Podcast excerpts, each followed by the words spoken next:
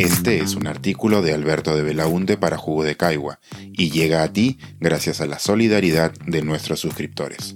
Si aún no estás suscrito, puedes hacerlo en www.jugodecaigua.pe. ¿Cómo facilitar el voto? Una pregunta que debe estar presente en toda democracia. Las luchas por democratizar las elecciones no culminaron cuando se les dio el acceso al voto a las mujeres o a los analfabetos hace algunas pocas décadas. No basta con señalar en la Constitución y en las leyes que una persona mayor de determinada edad tiene derecho a elegir a sus autoridades. Es necesario asegurar que las condiciones estén dadas para que todo aquel que quiera pueda votar el día de las elecciones. Y esa es una tarea permanente que requiere vigilancia y revisión continua. Por ejemplo, el día designado para la votación es importantísimo. En el Perú y el resto de Latinoamérica, las elecciones son los domingos, lo que facilita el voto de los trabajadores. Pero no es necesariamente así en el resto de países. En Estados Unidos, por ejemplo, las votaciones para presidente, congresistas, alcaldes y gobernadores se realizan los días martes. Existen razones históricas que explican la decisión, pero lo cierto es que desde hace varias décadas los activistas por los derechos civiles en dicho país vienen luchando para que se cambie de día o para que éste sea feriado, lo que permitiría una mayor participación de quienes no pueden darse el lujo de dejar de laborar por algunas horas para acudir a sufragar. La resistencia a este cambio viene de actores políticos que piensan que una mayor votación de determinados sectores populares los perjudicaría en los resultados. El número de locales y mesas de votación es también otro elemento a tomar en consideración. Un número pequeño de centros hará que las personas tarden más en el proceso. Esto afectará principalmente a quienes sí tienen que trabajar los domingos, a las personas que realizan funciones de cuidado o labores domésticas no remuneradas, principalmente mujeres, y a quienes tienen alguna condición de salud que los haga más vulnerables. Igual de importante que el número es la ubicación de dichos locales, la que debe encontrarse cerca de zonas residenciales y favorecer su proximidad a calles y avenidas con transporte público masivo. También forma parte de este debate la posibilidad de emitir votos de manera anticipada.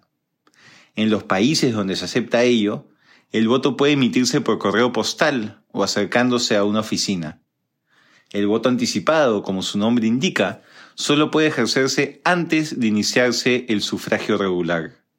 Esta es una herramienta de participación importante para las personas en condiciones de vulnerabilidad, aquellas que no pueden dejar de trabajar ni siquiera los domingos, que tienen dificultades de movilidad o que pueden verse perjudicadas por un clima adverso o una mala infraestructura el voto anticipado se constituye en un instrumento para asegurar que su voluntad sea tomada en cuenta más allá de esos factores. En el Perú, actualmente no contamos con esta posibilidad, que permitiría un mayor número de votantes en cada elección. En esta discusión hay que tomar en cuenta también las estrategias de supresión del voto. De acuerdo a la Unión Estadounidense por las Libertades Civiles, en dicho país se han presentado más de 400 proyectos de ley a nivel estatal y federal para complicar el acceso de determinados sectores de la población a las urnas. Ello bajo la idea antidemocrática de que si no se puede conseguir el voto de alguien, es mejor que esa persona no vote. Para lograrlo, se recortan los horarios, se restringe el voto anticipado, se burocratiza la inscripción en el padrón electoral, etc.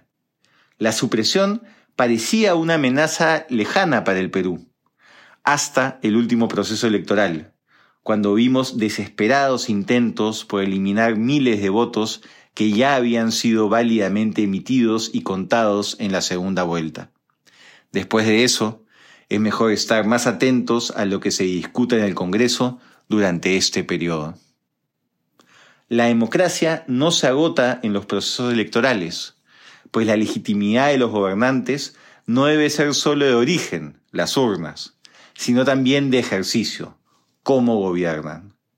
Sin embargo, resultan siendo el indispensable punto de partida, su acta de nacimiento. Viendo las amenazas actuales que se ciernen sobre las democracias en un mundo agotado por la pandemia, es importante cuidarlas desde su origen. Este es un artículo de Alberto de Belaunte para Jugo de Caigua y llega a ti gracias a la solidaridad de nuestros suscriptores. Si aún no estás suscrito, puedes hacerlo en www.jugodecaigua.pe.